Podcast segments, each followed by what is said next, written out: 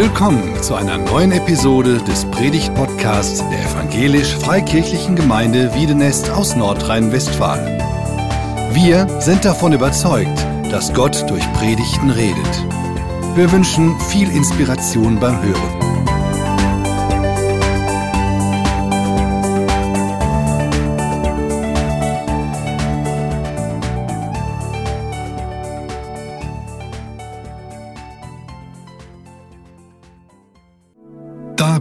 Legt alle Falschheit ab und haltet euch an die Wahrheit, wenn ihr miteinander redet.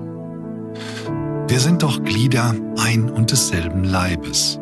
Wenn ihr zornig seid, dann versündigt euch nicht. Legt euren Zorn ab, bevor die Sonne untergeht. Gebt dem Teufel keinen Raum in eurem Leben. Wer bisher ein Dieb gewesen ist, soll aufhören zu stehlen und soll stattdessen einer nützlichen Beschäftigung nachgehen, bei der er sein Lebensunterhalt mit Fleiß und Anstrengung durch eigene Arbeit verdient. Dann kann er sogar noch denen etwas abgeben, die in Not sind. Kein böses Wort darf über eure Lippen kommen.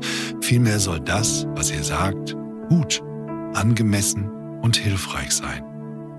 Dann werden eure Worte denen, an die sie gerichtet sind, wohltun. Und tut nichts, was Gottes Heiligen Geist traurig macht. Denn der Heilige Geist ist das Siegel, das Gott euch im Hinblick auf den Tag der Erlösung aufgedrückt hat, um damit zu bestätigen, dass ihr sein Eigentum geworden seid. Bitterkeit, Aufbrausen, Zorn, wütendes Geschrei und verleumderisches Reden haben bei euch nichts verloren. Genauso wenig wie irgendeine andere Form von Bosheit. Geht vielmehr freundlich miteinander um. Seid mitfühlend und vergebt einander, so wie auch Gott euch durch Christus vergeben hat. Danke für eure Lieder und die Lesung, lieber Ingo, aus Epheser 4. Ein Brief von Paulus, ein Rundbrief an die Gemeinden in Ephesus und Umgebung. Er selbst ist gefangen, sitzt im Gefängnis, kann gar nicht präsent sein. Und mit diesem Brief beschäftigen wir uns seit einiger Zeit. Und heute soll es darum gehen, wie das neue Leben konkret aussieht. Wir haben das eben gehört und mitgelesen. Das wird sehr konkret, was Paulus da schreibt. Das neue Leben konkret. Jetzt sind wir gefordert. Mit deshalb beginnt unser Abschnitt oder man kann auch sagen oder übersetzen aus diesem Grund. Warum sollen wir so leben, wie er es hier beschrieben hat? Warum sollen wir anders leben als die Menschen, die Gott nicht kennen und ihn ablehnen und sich überhaupt nicht um Ethos, um Wahrheit, um Gerechtigkeit kümmern. Warum? Eine ganz wichtige Frage. Wenn ich nicht weiß, warum ich Christ bin, warum ich leben soll, wie es Gott entspricht, dann ist mir alles egal und dann bin ich nicht motiviert, dann habe ich keine Kraft, wenn es eng wird, wenn ich nicht weiß, wofür tue ich das überhaupt, warum mache ich das. Und deshalb hat Paulus sehr viel aufgewandt, um den Christen erstmal zu sagen, wer sie sind. Der Epheserbrief teilt sich, grob gesagt, in zwei Teile. Im ersten Teil, in den ersten drei Kapiteln, beschreibt Paulus, was Gott getan hat. Er nennt die Fakten, auf denen der Glaube beruht. Und im zweiten Kapitel, im zweiten Teil, ab Kapitel 4, da wird er ganz konkret. Wie wir leben sollen, wie es dieser Identität als Christ entspricht. Denkt daran, beginnt er dieses Kapitel, dass Gott euch zum Glauben gerufen hat und führt ein Leben, das dieser Berufung würdig ist. Das ist in einem Satz, worum es als Christen geht. Denkt daran, dass Gott euch zum Glauben gerufen hat. Nicht wir haben von uns aus die Entscheidung getroffen, ich werde mal Christ, ich gehe mal in die FG Wiedenest, weil es da so schön ist. Das stimmt zwar, aber ähm, es ist Gott, der uns gerufen hat. Und irgendwann in unserem Leben, in unserer Biografie haben wir das vernommen, es geht mich persönlich an und wir sind zum Glauben gekommen. Und jetzt geht es darum, ein Leben zu führen, das dieser Berufung würdig ist. Und wir haben schon gehört, in den beiden letzten Predigten setzt alles daran, die Einheit zu bewahren. Das ist ein wesentliches Merkmal von Christen, die so vielfältig sind, kulturell unterschiedlich, persönlich so ein breites Spektrum. Und die Geschichte der Christenheit ist leider eine Geschichte der Spaltung und der Trennung. Und deshalb betont Paulus an erster Stelle, setzt allen Fleiß daran, die Einheit zu bewahren. Es ist viel leichter, das Tischtuch zerschnitten, etwas zu zerbrechen, als die Einheit zu suchen. Das ist ein wesentliches Merkmal. Zweitens, setzt eure Gaben, die Gott euch gegeben hat, zum Aufbau der Gemeinde ein. Ihr seid Gemeinde in eurer Vielfalt und Gott möchte, dass ihr diese Gemeinde aufbaut. Nicht die Vollzeitler oder die Ältesten, ihr. Und das Dritte, macht in eurem persönlichen Leben und in eurem sozialen Leben einen Unterschied. Und darum geht es jetzt hier. Lebt euer Leben, Kapitel 4, Vers 17, nicht länger wie die Menschen, die Gott nicht kennen, Ihre Gedanken sind auf nichtige Dinge gerichtet, ihr Verstand ist mit Blindheit geschlagen und sie haben keinen Anteil an dem Leben, das Gott schenkt. Begründet wird das mit einer Metapher, mit einem Bild. Denn ihr habt das alte Leben, den alten Menschen, den alten Horst Afflerbach abgelegt, wie ein Jackett ich mache das jetzt nicht, ist ein bisschen mit Verkabelung, und den neuen angelegt, den neuen Menschen angelegt, der nach Gottes Bild geschaffen ist. Darüber haben wir letzte, die letzte Predigt gehört. Ihr habt den alten Menschen abgelegt, den neuen Menschen angelegt. Was mich in meinem Christsein oft entmutigt hat, das war eine verkürzte Auslegung dieser Tatsache. Das klingt so einfach. Man legt das alte Leben mit Lüge, Habgier, Tricksen und so weiter ab wie ein altes Hemd und zieht das neue an und dann ist alles gut. Klappt das bei euch? Oder wie Paulus an anderer Stelle mal sagt, ist jemand in Christus, so ist er eine neue Schöpfung. Das Alte ist vergangen, siehe, es ist alles neu geworden. Wow. Ich bin sehr frustriert worden, weil ich diese vollmächtigen Predigten höre, das ist alles neu geworden, du bist neu geworden. Und ich sehe viel Altes in meinem Leben, im Leben der Christenheit, wenig Neues und doch Neues. Das stimmt. Das ist korrekt. Das bezieht sich auf Gott. Gott hat etwas Neues gemacht, indem er die Welt nicht sich selbst überlassen hat, indem er selbst in die Welt gekommen ist in Christus, hat er ein Neues geschaffen ein neues Reich, eine neue Herrschaft, die nicht mehr völkisch gebunden ist, sondern die für alle Menschen gilt. Jesus. Und die an ihn glauben, haben ein neues Leben bekommen. Das glauben wir. Das hat Christus gemacht, das hat Gott getan. Aber jetzt das Umsetzen, das ist die Herausforderung für unser Christsein. Und darum geht's. Heute Morgen nicht nur, sondern in unserem Leben.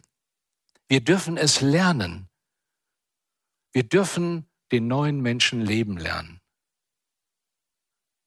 Er wird nicht automatisch, es wird nicht automatisch alles neu.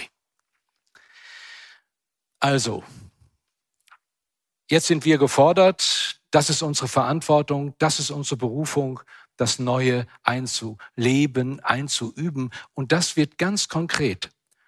Zweitens, Paulus nennt fünf Grundwerte neuen Lebens in unserem Abschnitt. Er nennt in dem Epheserbrief noch mehr. Das kann man gar nicht in einer Predigt alles äh, auslegen, aber beispielhaft diese fünf Grundwerte, die einen Unterschied machen. Das erste ist Wahrhaftigkeit. Darum legt alle Falschheit ab und haltet euch an die Wahrheit, wenn ihr miteinander redet. Wir sind doch Glieder ein und desselben Leibes. Das ist eine klare Anweisung. Legt alle Falschheit ab und haltet euch an die Wahrheit. Schon in den zehn Geboten war das ein wichtiges Anliegen. Du sollst nicht falsch Zeugnis reden wider deinen Nächsten. Und es zieht sich durch die ganze Bibel immer die Wahrheit. Wohin Lüge und falsches Spiel führen, erleben wir gerade ganz dramatisch im großen Stil. Nur zwei Beispiele, die uns alle tagtäglich bewegen, belasten, herausfordern. Durch die Täuschungsmanöver und die betrügerischen Menschen gibt es seit drei Wochen einen brutalen Überfall auf die Ukraine und einen blutigen Krieg. Es werden zivile Ziele bombardiert, Krankenhäuser, Atomkraftwerke, Frauen und Kinder getötet. Und offiziell wird das begründet damit und gerechtfertigt mit dem Genozid der Ukraine an den russischen Gruppen in der Ostukraine. Das eigene Volk der Russen soll davon nichts hören und sehen. In den Medien wird nur Putins Version vermittelt. Unter Strafe, Androhung von Strafen darf das Wort Krieg und Überfall überhaupt nicht erwähnt werden. In den Schulen heißt es im offiziellen Lehrplan, ich zitiere, es handelt sich nicht um einen Krieg mit der Ukraine, sondern um eine spezielle friedensstiftende Operation zur Eindämmung der Nationalisten, die die russischsprachige Bevölkerung unterdrücken. Ich will das nicht weiter ausführen. Ein zweites Beispiel schauen wir in den Westen. Der frühere US-Präsident, der 45. sprach von alternativen Fakten. So fängt das Tricksen und Täuschen an. Und bis heute behauptet er, die Wahl sei gestohlen. Und Millionen von Amerikanern glauben das. Eine Verdrehung der Tatsachen. Man wird erinnert an George Orwells Roman 1984, wo es ein Wahrheitsministerium gibt. Das ist das Herz der Propaganda und das dreht einfach die Sachen um. Und das erleben wir. Und das steht völlig im Widerspruch zu Gottes Anliegen. Warum ist Wahrheit Gott so wichtig? Wahrheit gehört zum Wesenskern Gottes, zu seinem Wesen, genau wie die Liebe. Gott ist Liebe. Und die Wahrheit zur Liebe erfordert, wahrhaftig zu sein. Der zweite Grund ist, damit ich Gott vertrauen kann, seinen Verheißungen. Einem Lügner vertraue ich nicht. Ihr kennt das alte Sprichwort. Wer dreimal lügt, dem glaubt man nicht und wenn er auch die Wahrheit spricht. Und unser Christsein lebt vom Vertrauen in Gottes Verheißungen und er ist wahrhaftig und er ist Liebe und er hat das bewiesen durch die Geschichte hindurch. Jesus sagt von sich, ich bin die Wahrheit der Weg, die Wahrheit und das Leben.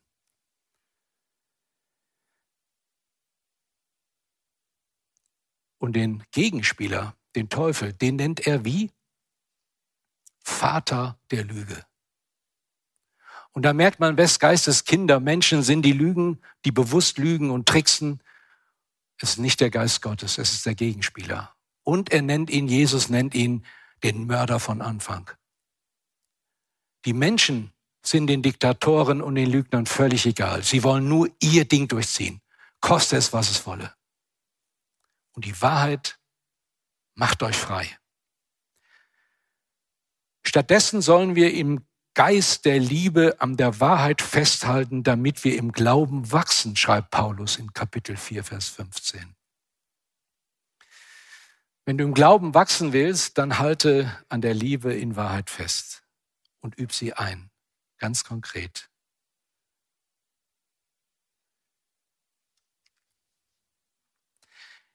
Jetzt geht es um uns, um die Gemeinde. Paulus schreibt den Brief an die Gemeinde, an die Christen. Auch unter Christen gibt es Lüge, Falsches und Unwahres. Es ist leicht, mit Fingern auf die Bösen zu zeigen und die drei Finger, die auf uns zeigen, zu übersehen. Wo fängt Unwahrheit an? Ich kenne die Tendenz auch in meinem Leben. Natürlich, wir alle sind gefährdet, Dinge zu übertreiben, Dinge zu Informationen zurückzuhalten, damit ein anderer Eindruck entsteht. Und das ist unwahrhaftig und falsch. Schlimm wird es, wenn es ganz bewusst passiert und eingesetzt wird. Auch in Kirchen ist das verbreitet. Warum verlassen Hunderttausende die christlichen Kirchen, die großen Kirchen? Weil sie es nicht ertragen können, diese Diskrepanz zwischen Anspruch, die Wahrheit zu haben und dann das jämmerliche Leben, das Menschen sehen, Opfer werden von Missbrauch und Übergriffen. Aber wir müssen bei uns bleiben. Ich muss bei mir bleiben. Ich will es lernen, alle Falschheit abzulegen und an die Wahrheit mich zu halten. Paulus begründet das mit einem interessanten Satz, weil wir alle Glieder eines Leibes sind. Er sagt, wir sind Glieder des Leibes von Christus. Wir gehören zu Christus. Und wenn wir einander betrügen, dann betrügen wir im letzten Grund Christus. Deshalb sollen wir das lassen. Es gibt ein krasses Beispiel in der Urgemeinde. Da hatten sie alles gemeinsam.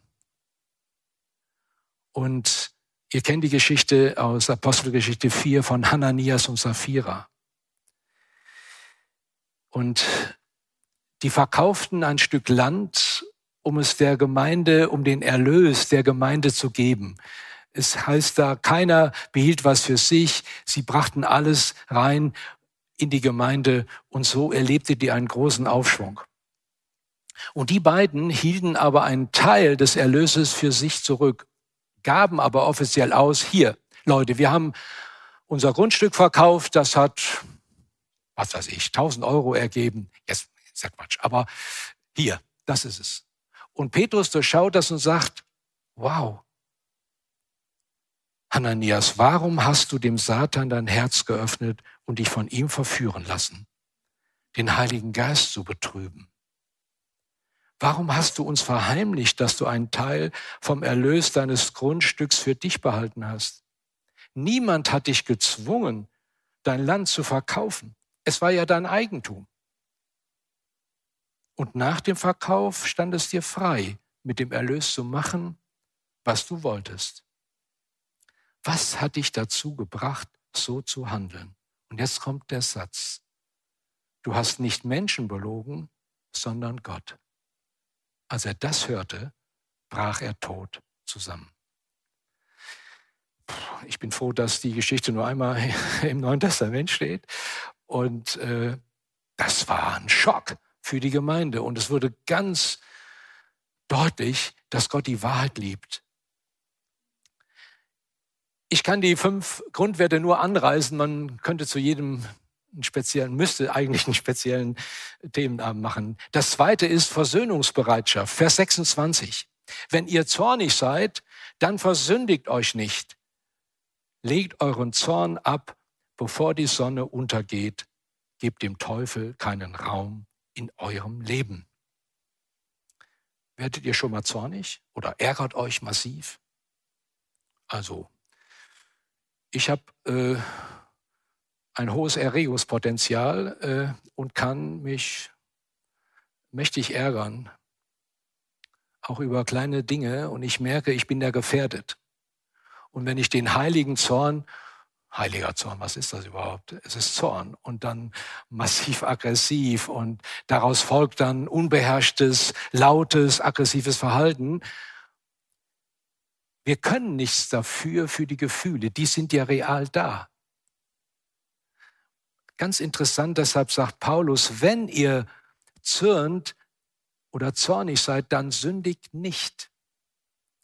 Also ich kann mich ärgern, Aber ich kann lernen, sensibel zu werden. Hey, was machst du damit?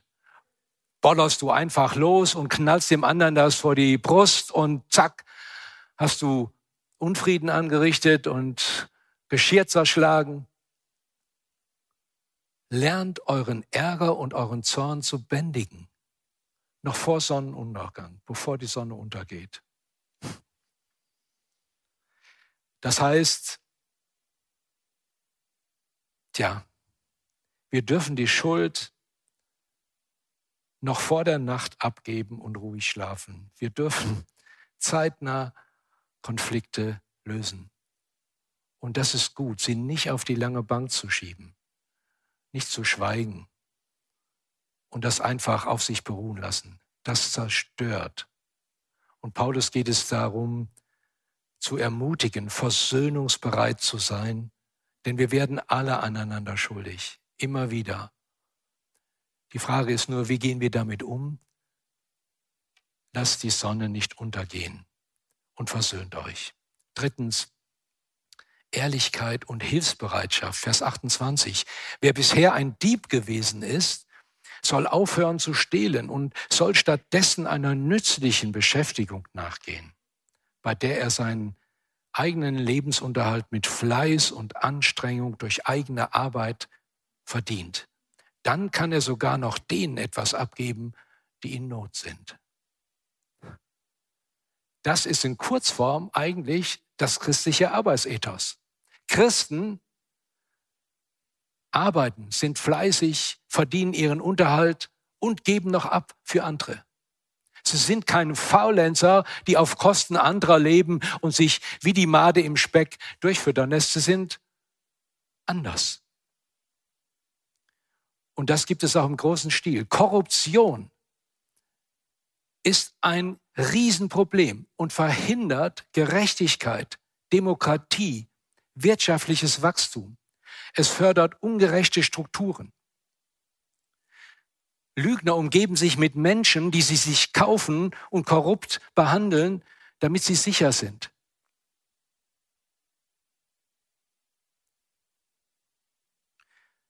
Warum stehlen Menschen und betrügen?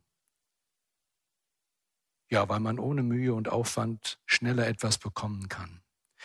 Und stehlen kann viele Gesichter haben, auch da will ich nicht ausführlicher drüber reden. Gelegenheitsdiebstahl, bewusstes Mitnehmen von Sachen, die mir nicht gehören, geistiger Diebstahl, Schwarzarbeit, ohne Rechnungen zu arbeiten und an dem Staat Steuern, dem Staat Steuern vorenthalten, Zeit stehlen, Steuern hinterziehen und so weiter.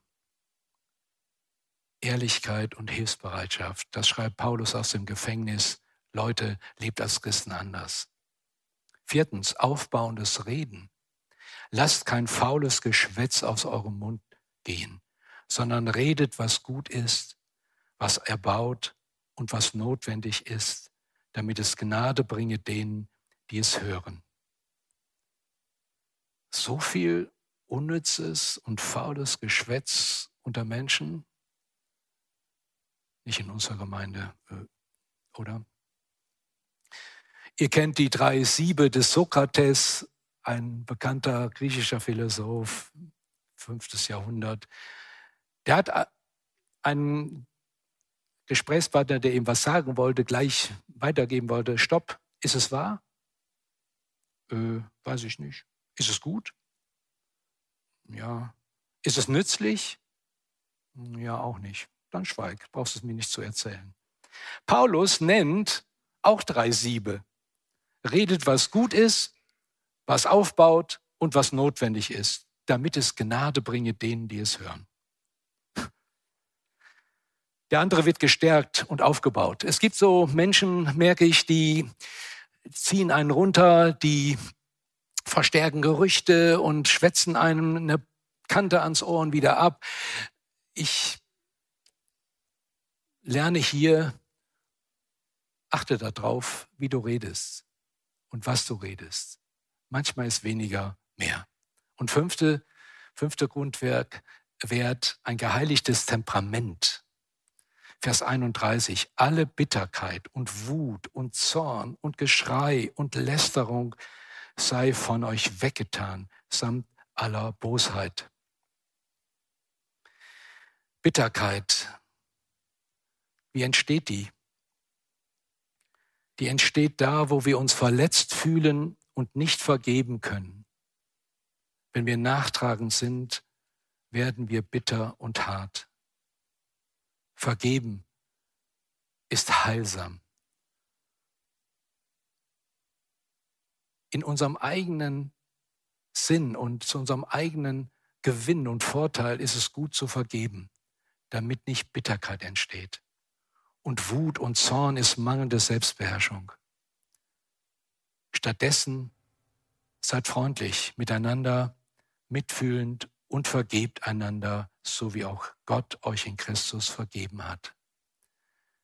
Das öffnet den Weg für Wachstum, für gesunde Beziehungen, wenn wir einander vergeben. Das ist nicht leicht. Das kann ein langer Prozess sein, aber er ist heilsam und nötig. Und noch einen dritten Punkt nach dem Lied, das wir hören.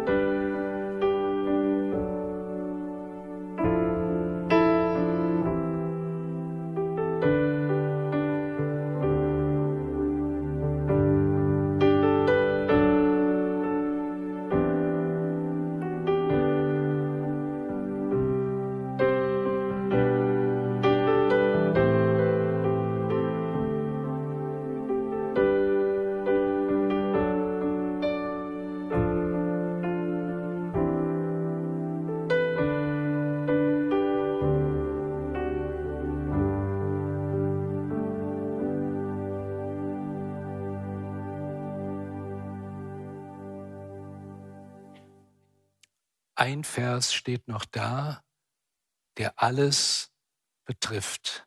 Das ist der Vers 30.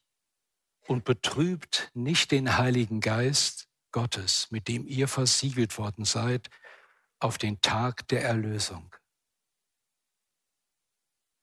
Christen sind Menschen, die den Heiligen Geist bekommen haben, der ihnen den Glauben schenkt, der ihnen die Gewissheit gibt, Gottes Kinder zu sein, der ihnen die Kraft gibt, anders zu leben.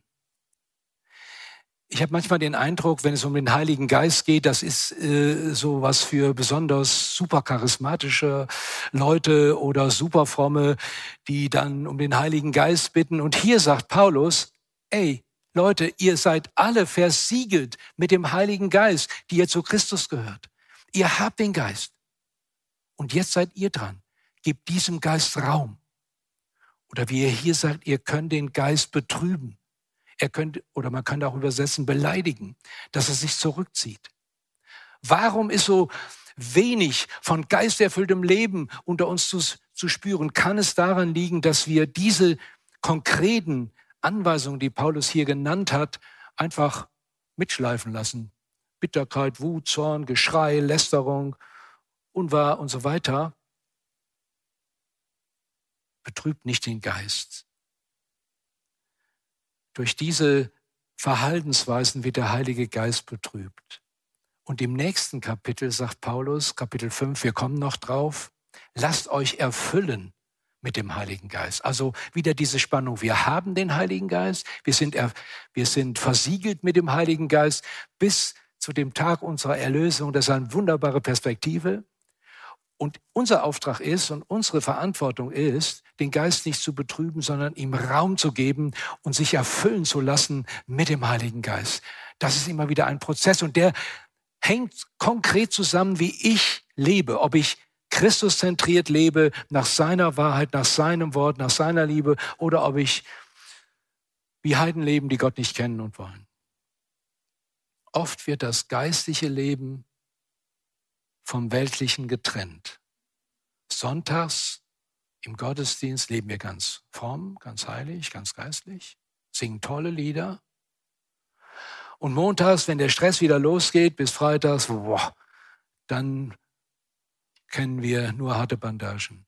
Paulus sagt, Leute, das Verhalten ist nicht zu trennen. Das gilt 24-7. Immer. Gebt dem Geist Raum. Und betrübt ihn nicht. Darum geht es. Ich finde es ermutigend. Ich dachte erst ein persönliches äh, Outing.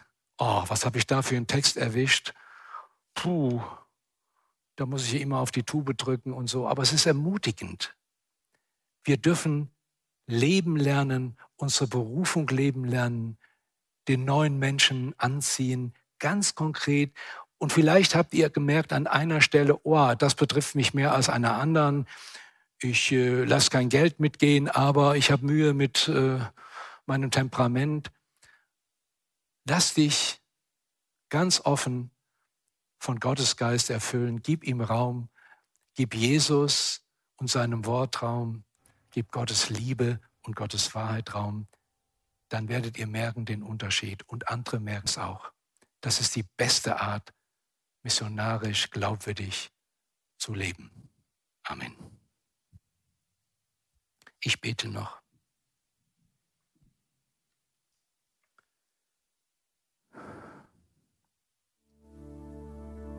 Herr, wenn ich dieses Wort lese, dann bekomme ich rote Ohren, ich erkenne mich wieder an der einen oder anderen Stelle. Ich merke, ich brauche dich und deinen Geist, um wahrhaftig zu sein, um in der Liebe zu bleiben, um freundlich und wertschätzend mit anderen umzugehen. Gib dazu Gnade, auch uns als Gemeinde. Danke, dass wir gar nicht viel machen müssen. Danke, dass jeder dir und deinem Geist Raum geben darf. Und dann wird, es, wird ein Unterschied spürbar, weil dein Wesen, deine Liebe und deine Wahrheit sichtbar werden. Danke dafür. Amen.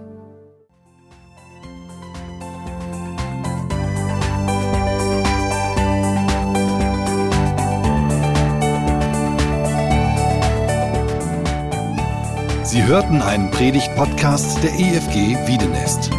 Weitere Predigten, Informationen zu Jesus Christus und zu unserer Gemeinde gibt es unter www.efg-wiedenest.de.